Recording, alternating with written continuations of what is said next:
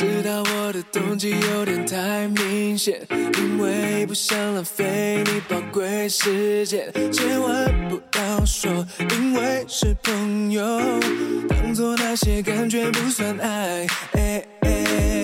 可以不只是有空陪伴，可以不只是跨年圣诞，只出现在动态？不怕太直白，经错过你才无奈。谁想跟你的好朋友，知道你不缺好朋友，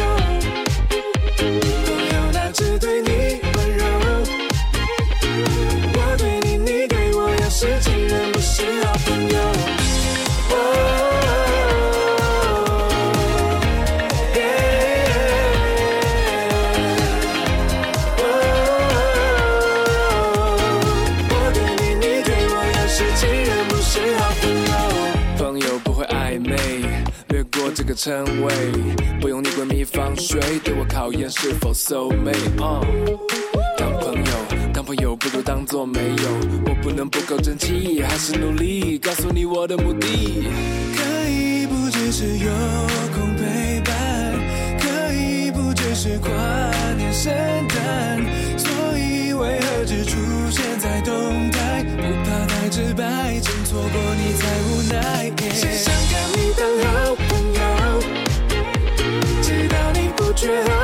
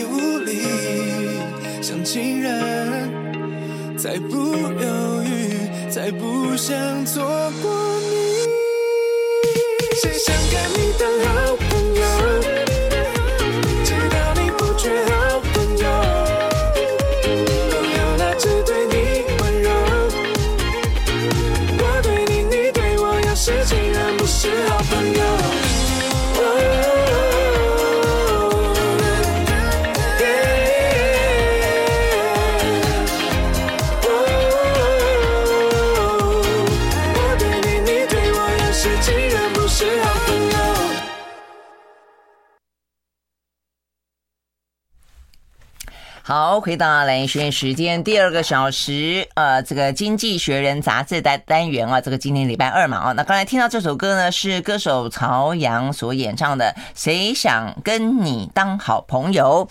OK，好，那呃，这个在我们今天现场的呢，是早安财经文化出版社的好朋友，跟我们当好朋友的社长呢，沈云聪。Hello，云聪早安。蓝轩早，听众朋友大家早安。好哦，这个二零二四年呢，这个云聪穿的很像那个南方四剑客的。阿尼，大家还记得南方四千克吗？像不像？红彤彤的，橘红色彤，你要把帽子戴起来。好，可以。完完全全，既然要像，就真的是，真的是很像。他已经完全融入了我们这个呃，I Like Radio 的这个背板里面了，真的是。OK，我好像跟一个陌生，我好像跟一个隐形人在讲话。你有一张脸。你剩下一张脸。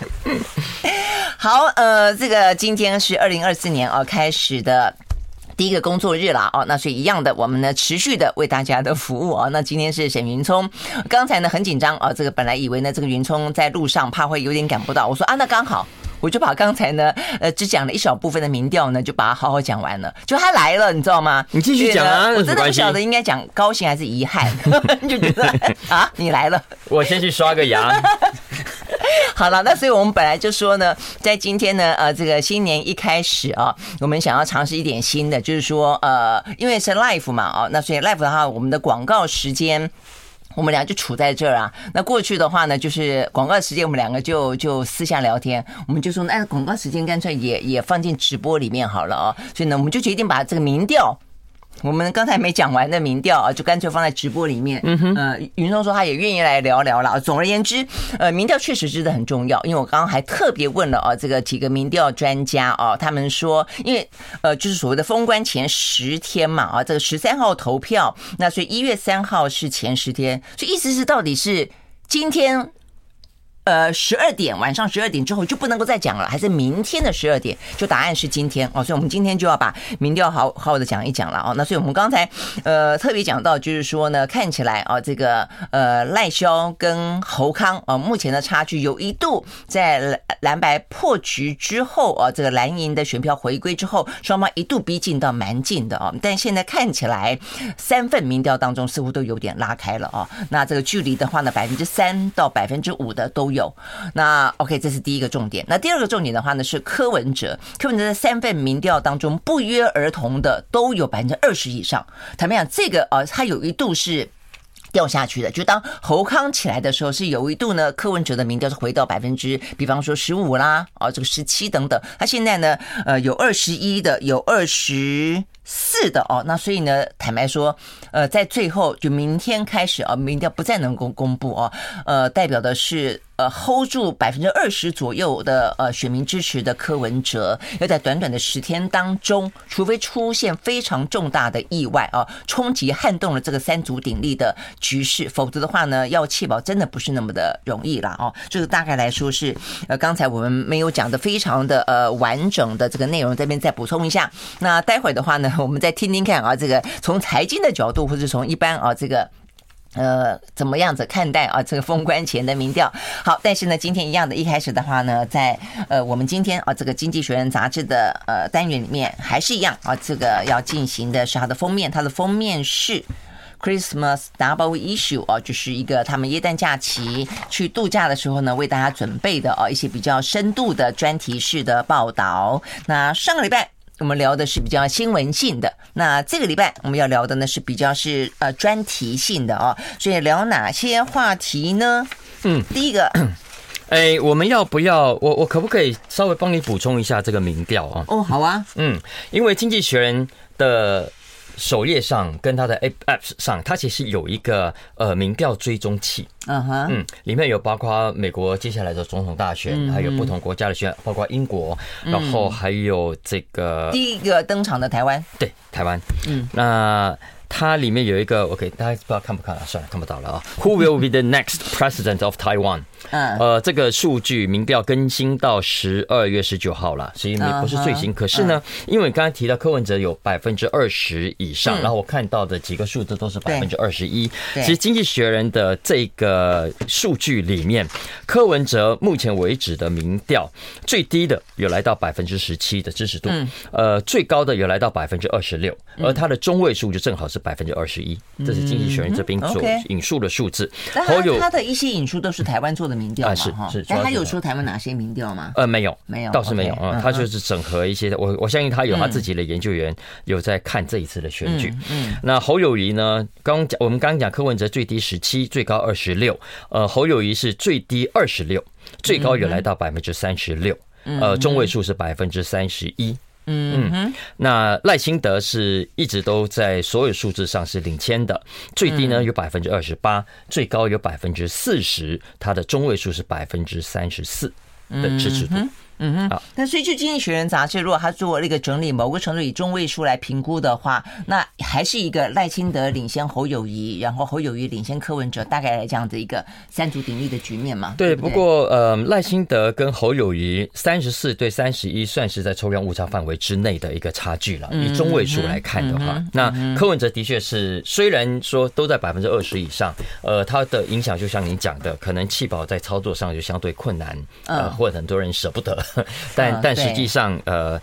如果这个民调是可信赖的话，那他的确是距离前面两名是有一个距离的。嗯嗯嗯嗯嗯，对。所以目前但前提就是这个民调可信赖哦。对，所以重点就在于目前，当然我觉得不同的。现在目前我们刚刚看到的是几个在台湾算是呃有有有信任度基础的，而且是长期在做民调的这这三个，我们先前讲到 TVBS、联合报跟这个呃台湾民调民意基金会嘛啊。那呃，但是重点在于他们各自的阵营其实内部当然都有做了。啊，我听到的包包括像国民党，他们觉得已经就是很追得很近啊，追得很近啊，就是百分之一、百分之二哦那么近。那民众党内部的话，也觉得他们的民调没那么低哦，他们甚至呢也还是啊，这个是相当程度的高，而且跟国民党也很近啊，也很近。那所以的话，嗯，我想就是今天的民调大致来看，不管多近了哦，它的排序呢确实是呃赖清德、侯友谊跟柯文哲，所以呢，除非哦这个最后这十天要有哦这个。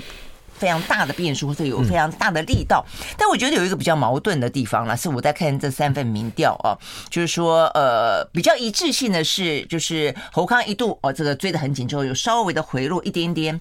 那呃，赖清德跟肖美琴显然的有点挣脱了哦，这个违建的呃负，就是他大概就算有一些负面冲击，大概已经利空出尽了啊，所以慢慢的回升。再来一个就是柯文哲哦，他一度的也有稍微的滑落，但他现在也开始缓步起来了啊。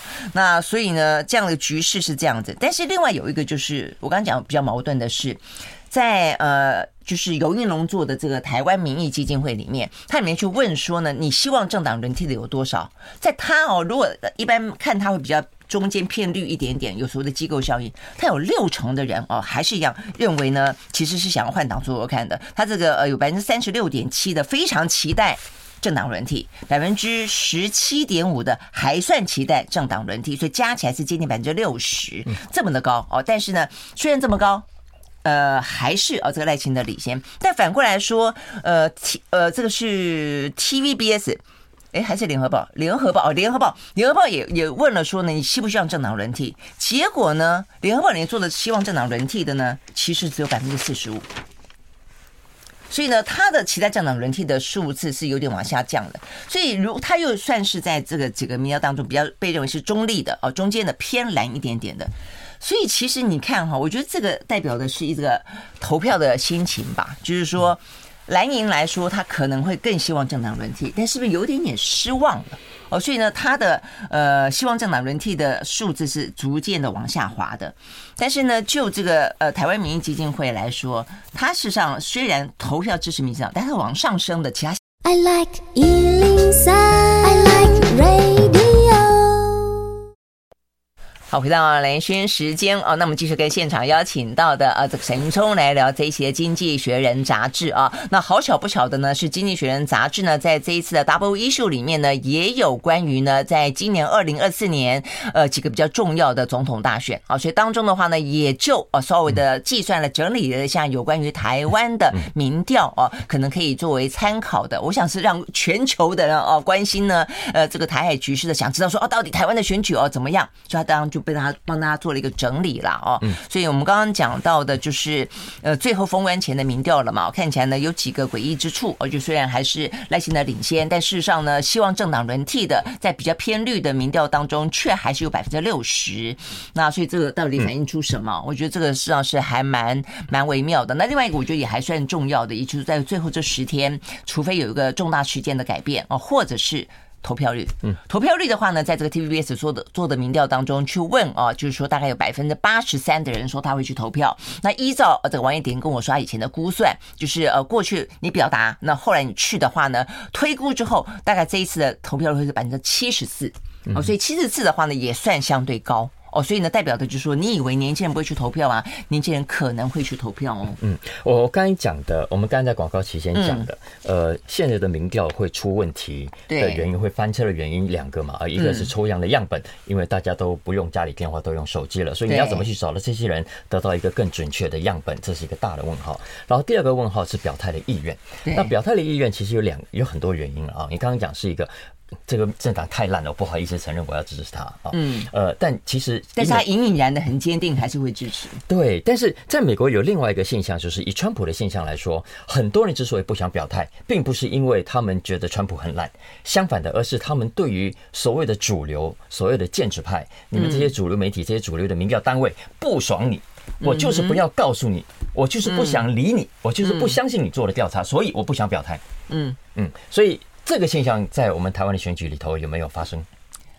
呃，没有美国那么严重。美国的话，这部分为什么那么被拿出来检讨？是因为当初川普没有人想到他会当选，记不记得？那时候几乎所有对，没有人会想到他会当选，就没想到他这个当选了。所以那真的是，所以你就发现说，这个川普现象，就所谓的政治素人或者很多人，他对于所谓的传统精英啊感到厌烦。然后呢，你老是很教条式的，或者你老是自以为是的，觉得自己很厉害啊，等等等。嗯嗯，对他们就有一些嗯这样子的情绪了。因为讲了这个呢，我我们虽然这一个礼拜要来谈一下 Double Issue 哈，我们嗯在谈这个之前，因为今天是二零二四年的第一个礼拜。那经济学人也是，因为他们去放假，所以呢，我看他的 apps 啊，还有他的网站上放了最前面来的是一个对二零二四年的十大趋势观察。OK，哎，那所以我们那个有关于台湾的部分已经讲完了吗？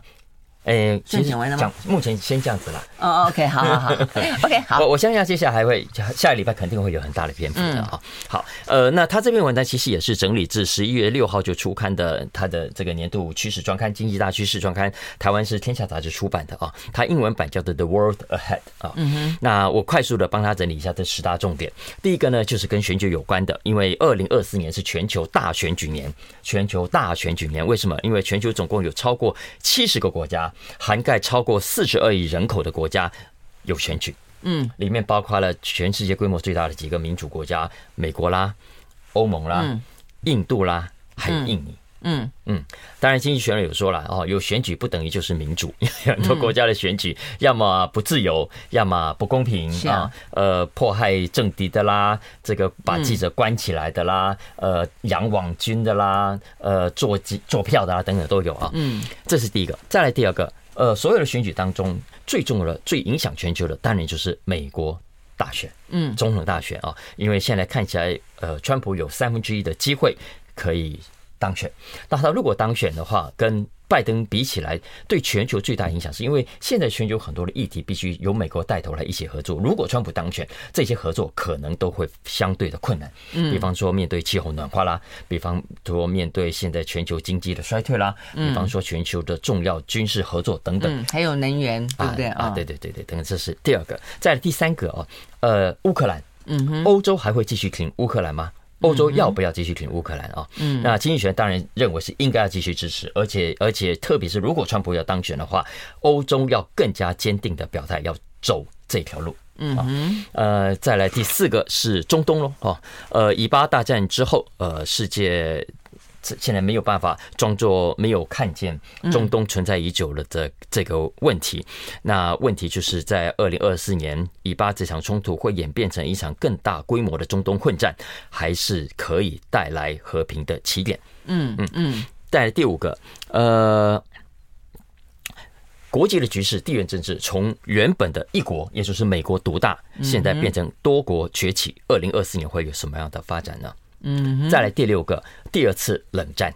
他说呢，美国现在已经展开对中国的新冷战，呃，影响所及，其实包括呃，从企业到民生都会受到影响的。嗯，但是呢，这些欧美的企业啊，想要摆脱对中国的依赖，老实说没有那么容易。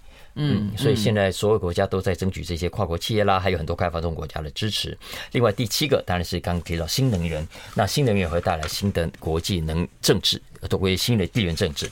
第八个是经济上的变数很多，欧洲跟美国这个以后我们就有机会再聊。第九个是 AI，那第十个是世界会大同吗？大同，他讲的是全球化。哎哎，有一个重要的事件在二零二四年就是巴黎奥运。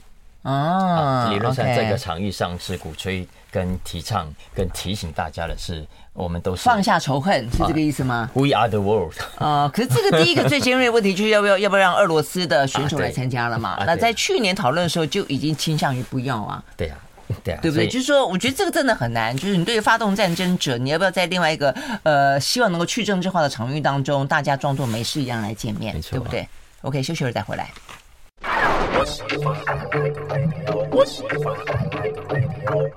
间时间啊，那么继续和沈云聪来聊这一期的《经济学人》杂志的 Double Issue 啊，所以它的封面呢还是很欢乐的。这个耶诞节，其实我们上次讲到了这个欢乐的耶诞节里面，呃，里面的这些玩偶们啊，已经可以凸显出来全世界的一些呃。问题了啦，啊，就包括了一些呃，这个伊斯兰啦，哦，包括了一些可能呃犹太啊，哦，可能包括了种种的一些移民啦，哦，种种的话题。好，那所以呢，我们刚才在讲到的啊，这个宇宙很快速的 带我们看到了呃，他们讲到的二零二四年的十大趋势嘛，啊，有地缘政治的，有经济的，啊，有有产业的，啊，等等。那再来的话呢，就聊几个比较有趣的话题啊，这个有趣的话题就很故事性，所以今天。的话呢，呃，是二零二四年第一天回复上班嘛，啊，大家就抱着一个听故事的心情吧，啊，来呃来看这一次的这个《经济学人》杂志。好，那呃要听什么故事呢？这三个的状况很不一样嘞。呀，第一个故事比较跟财经无关，另外两个比较财经哦。嗯嗯嗯。呃，这个封面，嗯，你有没有发现注意到这个人？哦，有个丘吉尔，哎，对，抽的雪茄胖胖的一个人，对对，戴着绅士帽。对，其实他这一题这个圣诞专辑的的主题都融入了在啊，在这个里面。OK，好，那我们就来先来聊丘吉尔啊。我我呃，去年底啊，就去年就是前两个礼拜才收到，又是可以呃被砸砸昏的像砖块一样的丘吉尔的丘吉尔的传，呃，还来不及看啊，但是很想看啊。就是丘吉尔的故事是真的非常的在。呃，全世界非常纷乱的啊，这个地缘政治大战的时刻啊，他作为一个很坚定的领导者，他本身的人生也是戏剧性的不得了。对，嗯，丘吉尔是全球历史上英国最知名的首相，这毫无疑问啊，也是英国历史上最受敬仰的一位首相。嗯，在台湾对他应该也很熟悉，因为我相信很多应该历史书都有出现过一张当年一九四三年开罗会谈会谈的照片，就是 OK，呃，蒋介石、呃罗斯福、罗斯福还有丘吉尔丘吉尔合照的这个这个照片，所以其实，在台湾丘吉尔呃知名度也是非常高，只是为什么没有丘吉尔路，有罗斯福路了哈？哦，真的耶。好，Anyway，所以我们因为他们没他们没有姻缘，我们有美元，援助我们。呀，不过不过这一期的《经济学人》这篇文章呢，并没有要谈他首相任内的丰功伟业啊，嗯，而是回过头谈他青年时代，他还没有投入政坛之前的。一段故事。哦，OK，丘吉尔呃，他的写作能力非常棒，他文笔非常好，他是记者出身的，呃，对对对，所以他的他自己写的书哦，事实上呢，什么大战回忆录吧，二战回忆录，非常好看，非常好看，对，非常好看，他真的是很厉害，他真的才华洋溢，再来他是一个画家。嗯，对不对？他很会画画，他是闲来没事的话，都会去他们那个呃英国很有名的就田园乡间嘛，就那边作画啊。对他来说，这是一个自我沉浸、放空哦，这样的一个涤洗心灵的一个一个方式。我都觉得那一代以前的知识分子，那一代以以前的人很多都是全能的。是吗？对，像达文西又是哲学家，又是科学家，又国家什么什么什么都会啊，很厉害。反正我们现在就不知道被被教成，你只能专注一样，顶多两样，其他的就叫做不务实那样啊，不务正业之类的。对啊，但是这个就会丰富你的人生啊。坦白讲，我一直觉得这是很棒的。好，那所以他讲的是这个吗？不是，他看来年轻还不是，而是而是他曾经被关，他曾经是一个囚犯。啊，真的还被关？嗯，所以这这份纸本上面的标题叫 “From Prisoner to Prime Minister”，呃，从囚犯到首相之路。啊，这我都因为因为呃，大家知道，十八世纪末呃，十九世纪末到二十世纪初，南非，嗯，OK，南非本来荷兰人是占领嘛，嗯，后来英国人为了淘金，所以就抢去了，嗯，可是刚去的时候，荷兰人就不准给他们投票，嗯，所以很多英国人就反弹，所以后来就引爆战争哦，很很有名的叫波尔战争。嗯，你知道为什么我知道南非曾经被荷兰殖民过吗？因为那个沙利塞隆不是很很美吗？啊，好高挑，他接近快要到一百一百八十一百九十几公分，是个 model。不要再提身高。他是南非里面的所谓的白人，他就是荷兰的后裔。哦，说那是哦，原来 呀。那呃，在那一场战战争啊，当年丘吉尔还不到二十五岁。嗯，他跑去呢采访。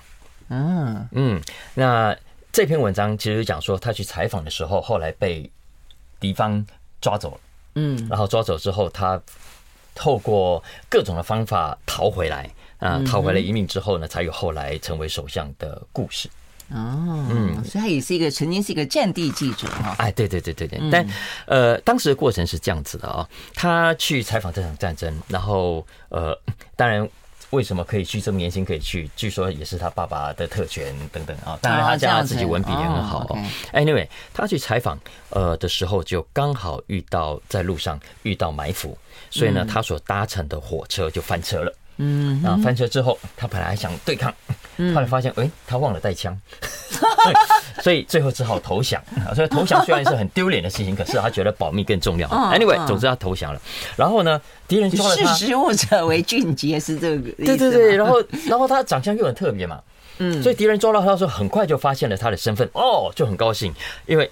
能够抓到这种英国记者，对对对，英国贵族的记者，这种记这个这个小孩很难得哈。嗯嗯。哎，所以就说你放心，我不会那么快，不会容那么容易放。是个筹码就是。啊，对对对对对。结果呢，呃，没想到他被关的时候，就跟其他英国的阿兵哥关在一起。然后有一次呢，这个阿兵哥们就筹备要逃逃狱啊。OK。然后这个其实阿兵哥本来要逃狱的时候，这个计划里面没有丘吉尔的。嗯。为什么？因为觉得第一个他太醒目。太醒目，然后第二个，对对对，太不能求他的身份太特别，嗯，再来第三个，他太大嘴巴，我 惨，我被人家这样嫌弃。对，可是呢，经济学人说，幸好丘吉尔口才好，不知道怎么就说服了这些阿兵哥啊，所以阿兵哥就愿意让他接接接那个。可是呢，呃，人算不如天算，因为按照计划呢，他可以在不被发现的情况下逃到五百公里以外的莫桑比克。嗯哼，可是万万没有想到。他就逃跑的那一天，原本呢，他的同袍就为了掩护他，就把他的床单塞满了别的东西，啊，弄成一个人形。对，想说，哎，等到被发现的时候，他已经远走高飞了。对对对。结果没有想到，他逃跑的那一天，事先就预约了理头发。啊哈。结果呢？在监狱里面还可以理头发哈。对对对，还有剪胡子。我不知道上面说理头发跟剪胡子。然后他说，正好那天那个没忘了取消，所以理发师来了，发现啊。没人，没人，所以当下那个波尔军哦大发雷霆，追捕他。嗯，所以消息传出之后，本来丘吉尔是在火车上，嗯哼，呃，结果知道这个消息之后，只好决定半路跳火车。嗯哼，OK，嗯，然后跳了火车，当然就受伤了。嗯，那受伤之后，他说就找到了一户民宅。嗯，然后这个民宅，呃，他本来想说假装啊自己不小心掉上火车，结果据说这个民宅。很好心的招他进来之后呢，摆了一把枪在桌上。你到底怎么回事？把老师告诉我。真的吗？对。然后学姐只好从实招来。啊，杀逃狱。嗯。哎，对，对方说我我想你已经从实招来了，因为刚好这个人。I like 103, I like radio.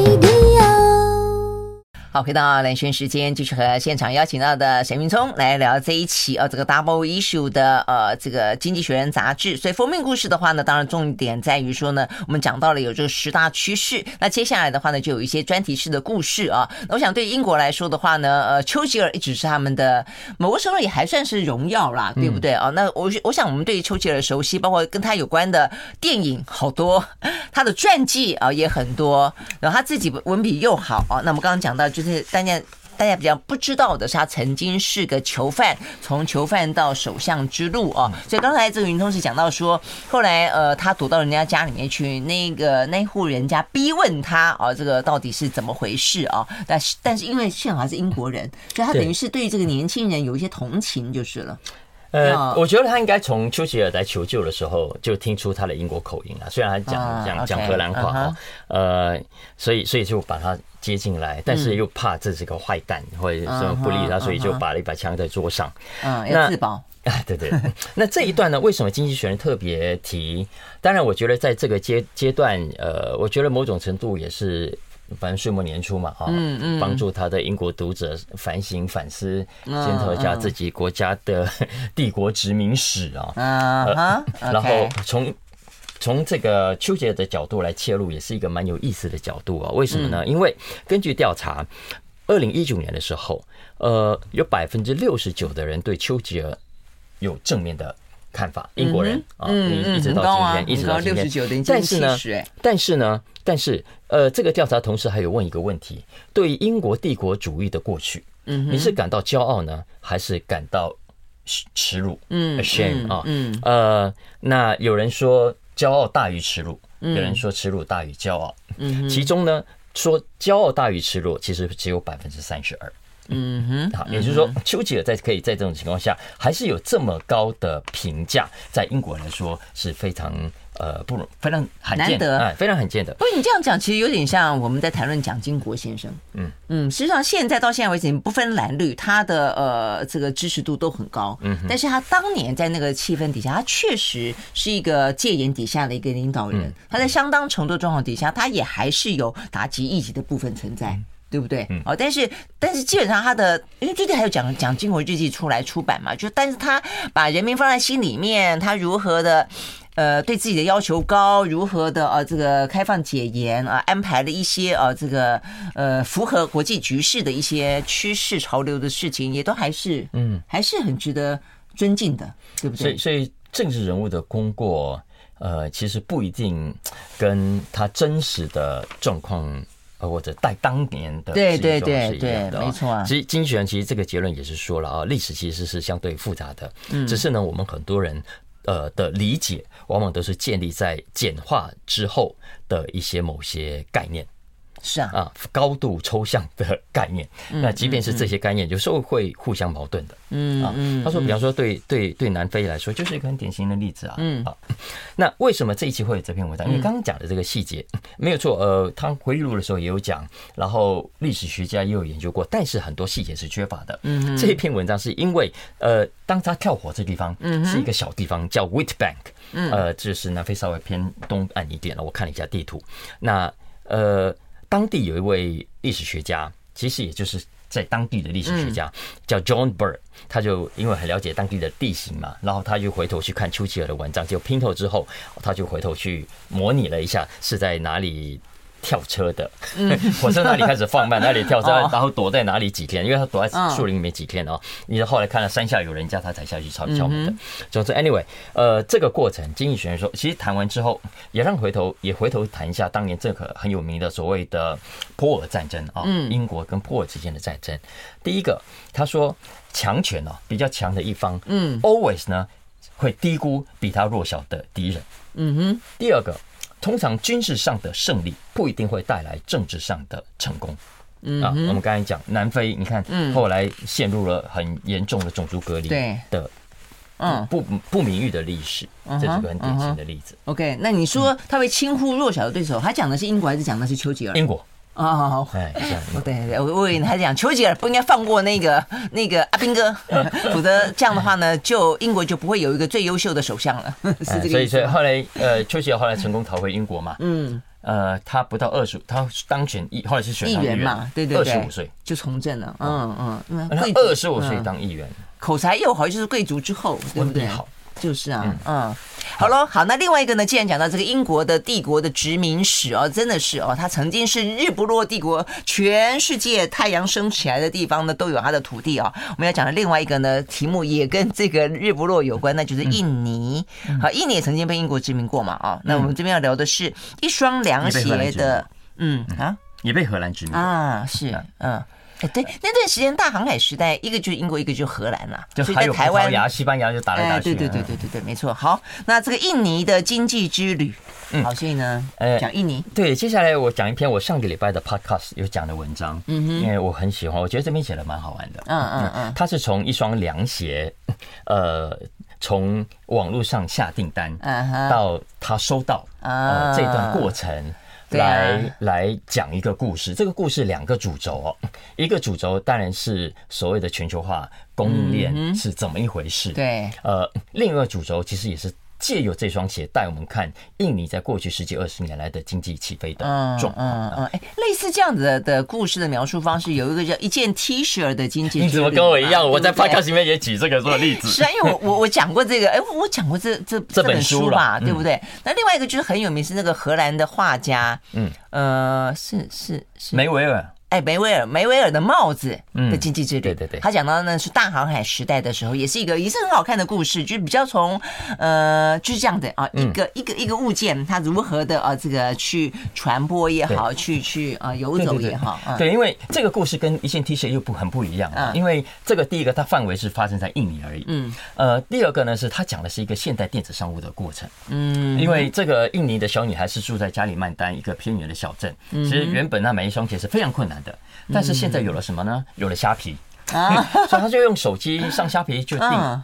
订了之后呢，他说这个工厂也不是远在中国，不是远在墨西哥，就在印尼，在爪哇岛的另外一个地方。嗯哼，OK。然后这篇文章的记者，英国的记者就在这家工厂，他就目睹了整个过程，而且他说收了订单之后呢，跟着这双鞋子走，一直追踪到这个下订单的女孩。所以他对他就要看到，所以他会看到这个过程中，呃，怎么样搭船，怎么样货运，然后遇到什么样的状况，空气污染啊等等的问题。可是就在印尼里面呢，我们去。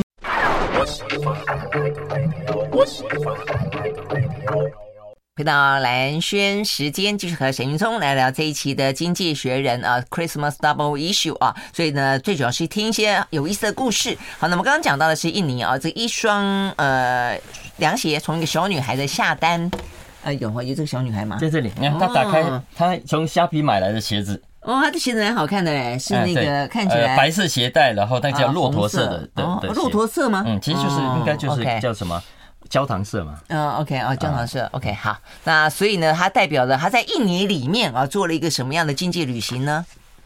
呀，所以我我刚才讲哈，刚刚兰萱有特别提到那个一件 T 恤的经济全球化之旅。那一般过去在讲这个故事的最特别的地方，当然就是全球性嘛啊。但我觉得就是在这篇文章的比较特别的是正好相反，他没有到全球去，他基本上在印尼之内。嗯嗯。那为什么特别关注印尼呢？因为我们知道过去这。五到十年，以及接下来这五到十年，会是印尼经济转型非常重要的时刻。嗯哼，嗯，其实全球特别的西方的金融业者都已经很看好印尼，嗯，呃，未来这几年的发展。嗯，那那这个作者呢，我们刚刚讲，他从收到订单的工厂开始，一直跟着这个鞋子走，嗯，他就发现说，印尼的这些中小企业的成长，在过去几年非常快。嗯哼，比方说他在接到单子的这家工厂，这家制鞋工厂，他说原本就是一对小夫妻在经营的。疫情期间呢、哦，差一点就断炊。嗯哼，但是也因为有了疫情，逼得他们原本不会用电脑的，现在变成要上网去卖东西。嗯哼，结果他说三年下来啊，这对小夫妻已经学会了，不但会上网卖东西，还会找直播主来直播带货。所以他说，原本这家小工厂只有夫妻两个在经营，现在据说有五十个员工。哇哦，OK，嗯嗯，所以这是第一个呃面向，就是印尼很多中小企业看起来在过去这段时间来有很明显的在成长跟扩大。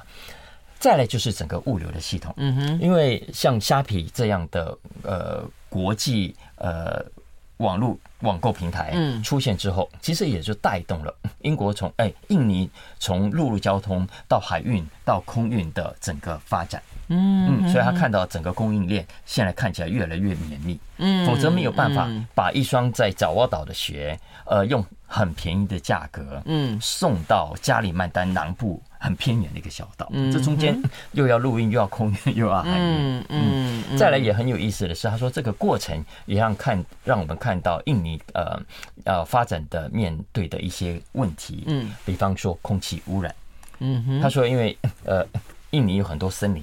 他们经常烧烧那些呃引发了雾霾，他们都烧都是说为了来年好耕种，成为养分嘛哦。但是问题是在于说它的空污就非常的糟糕啊。对，对他他就说这个记者跟着这双鞋子走嘛，他说那个海出去就是雾茫茫。对啊。然后说当地的渔民还告诉他，船员告诉他说这不是最糟的，我们有个更更糟的。嗯嗯，对。所以所以有这么一篇文章，呃，所以我觉得大家接下来有时间可以找来看看，好玩呐。嗯嗯嗯嗯，对，因因云聪说他你是上一次的 podcast，上礼拜的 podcast，嗯，对，所以有兴趣的朋友想要听更 detail 的部分的话呢，可以找这个云聪的 podcast 来听听啊。好，那接下来的话呢，还有另外一个故事，那这个另外的故事呢，要讲美国的拖拉机，是美国的吗？那个那个叫拖拉机没错吧？哈，就是那个人家农地耕田的那个东西。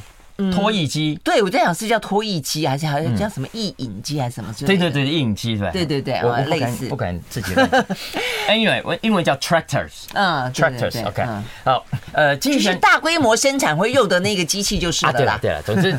这也是一篇我觉得很好玩的文章，因为我们现在不是都在担心 AI 吗？对啊，就怕说不知道 AI 这个新科技是玩真的玩假的。嗯，然后如果玩真的，到底是对人类贡献比较大呢，还是伤害比较大？嗯，它会不会让很多人失业？那失业之后，这个社会是更动荡还是更平稳啊？这个是大家都在问的。所以这篇文章呢，是回到呃二十世纪初的 tractor。的这个科技新推出的时候，因为呃，现在农业用的这些大概就是十九呃呃公一。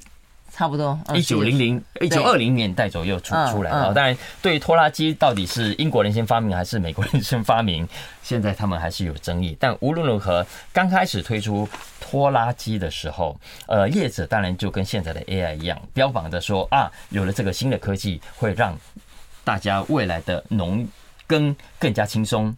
更有效率啊，而且你的成本也会更便宜。对，那但是有同时取代大量的劳工嘛，啊对不对？对对对对，因为它的播种啊、收割啊，通通都会靠这个就好了。对，因为要知道，以当年的英国跟美国来说，农业是很重要的产业啊，大概占就业人口都三分之一是以上，占 GDP 的比例也是非常高的。但是呢，所有的科技出现的时候，都一定会有早期采纳者跟早期的怀疑者。是对，同意。嗯，那刚开始的时候，的确是很多人害怕，或者在那边酸啊，这是什么东西？我们马才有效率，我们用牛才对啊。而且我的手比你巧。而且对于机器，呃，传统的农作，很多人是感到害怕的，嗯，是感到不安的，因为又大又重，而且你不会用，发动可能都会有危险啊之类的。总之，呃。当时的确很多的人是排斥的，可是慢慢的发现，哎，越来越多人发现好用，嗯，起码你不用再养牛养马，因为要知道 养牛养马不是现在可以去买饲料的，就当时的农民都是要另外去好几亩地，就是专门种草啊，呃，种饲给来来给他们吃的啊，所以开销是非常非常大的。所以随着科技渐渐的渗入农业之后，哎，他们发现整个农业也发生改变了，嗯，因为农场看到了今天越来越规模越来越大，雇佣的劳工人数也越越来越少，因为都被这些机器给取代了。是，嗯，好，那他其实就有分析，因为我们现在关心的是 AI 早期的时候的状况，所以这篇文章又带我们回到 Tractor。呃，在英国跟美国推出的时候的早期的状况，他说其实后来我们看到都是很蓬勃的事情，可是其实刚开始的时候，一样大家很难接受，对对对对，那一时之间其实会有一个很很挣扎或者很碰撞的呃过渡期，对不对？所以它其实发展是需要时间啊，呃，为什么需要比较长的时间？它举出三个重要的理由，第一个呢是早期的科技不太好用，嗯哼，OK，我觉得 AI 现在可能正处于这样的状况啊。再来第二个，呃。如果要接受新 AI 的话，新技科技的话，劳工市场的改变是需要时间的。对啊，因为事实上，就这个所谓的大量生产跟这个呃工业革命的开始之后，确实农业人口、农业的从业人口是变少了。嗯，没错。所以那他们去哪里了呢？那是二战以后的事情。对啊。他说，其实一九二零三零年代的时候，呃，工人相对是好找，所以很多的农场呢，呃，换成机械化的意愿不高，一直是到大概战后。开始慢慢越来越难找到人了之后，才大量开始机械化。对，但但我想说，他会用这个，今天看起来都是以古喻今呐，哈，都是以前的故事来告诉大家说呢，都曾经经历过，但是接下来其实未必是一个坏结果了啊。所以我想他要讲的应该就是说，那农业人口不管在什么时候开始变少，它变少了之后，它一定有一个新的去处嘛啊。所以他是要这样子告诉我们吗？宽慰我们？哎，不是，他在讲的第三点是，他说还有一个重要的原因就是，呃，农场的转型从小到大也是需要时间的。嗯，是。因为你看今天的农场为什么会越来越大，就是因为机械化。是啊。你倒过来讲，它为什么会变大，也是被迫的。因为当它采取机械化的时候，它一定会有一个更，因为是一笔投资。嗯嗯。呃，一笔新的投资，不像养马，我本来就已经准备，但是我现在买机器，比较新的投资。那这个新的投资，商人都要算，农民也是要算的。哎，如果是这样，那我要不要干脆把它搞大？嗯，我这样收入比较多，才比较养得起这些新的机器。对啊，对啊。所以这里其实也就是这个产业转变的开始。所以也就是说，如果从这个角度来看，我觉得可以预期 AI 更普遍使用之后，也许企业的形态会跟现在非常不一样。嗯嗯嗯，就找到一个最好的一个应应用的方式，对不对？嗯。但是就像是它走到大规模生产，一定有它的坏处嘛。所以后来的经济精致农业小农也会因为这样就是反过来，对对对对，所以趋势有时候是这样的走的啊，对不对？天下合久必分，分久必合。对，那所以这个故事告诉我们，AI 的发展在今年会是什么样子呢？嗯，显然的还会有一段蛮长的路要走，对不对？我觉得是这样啊，对不对？还有一个彼此的磨合。好喽，谢谢沈云聪，谢谢，拜拜。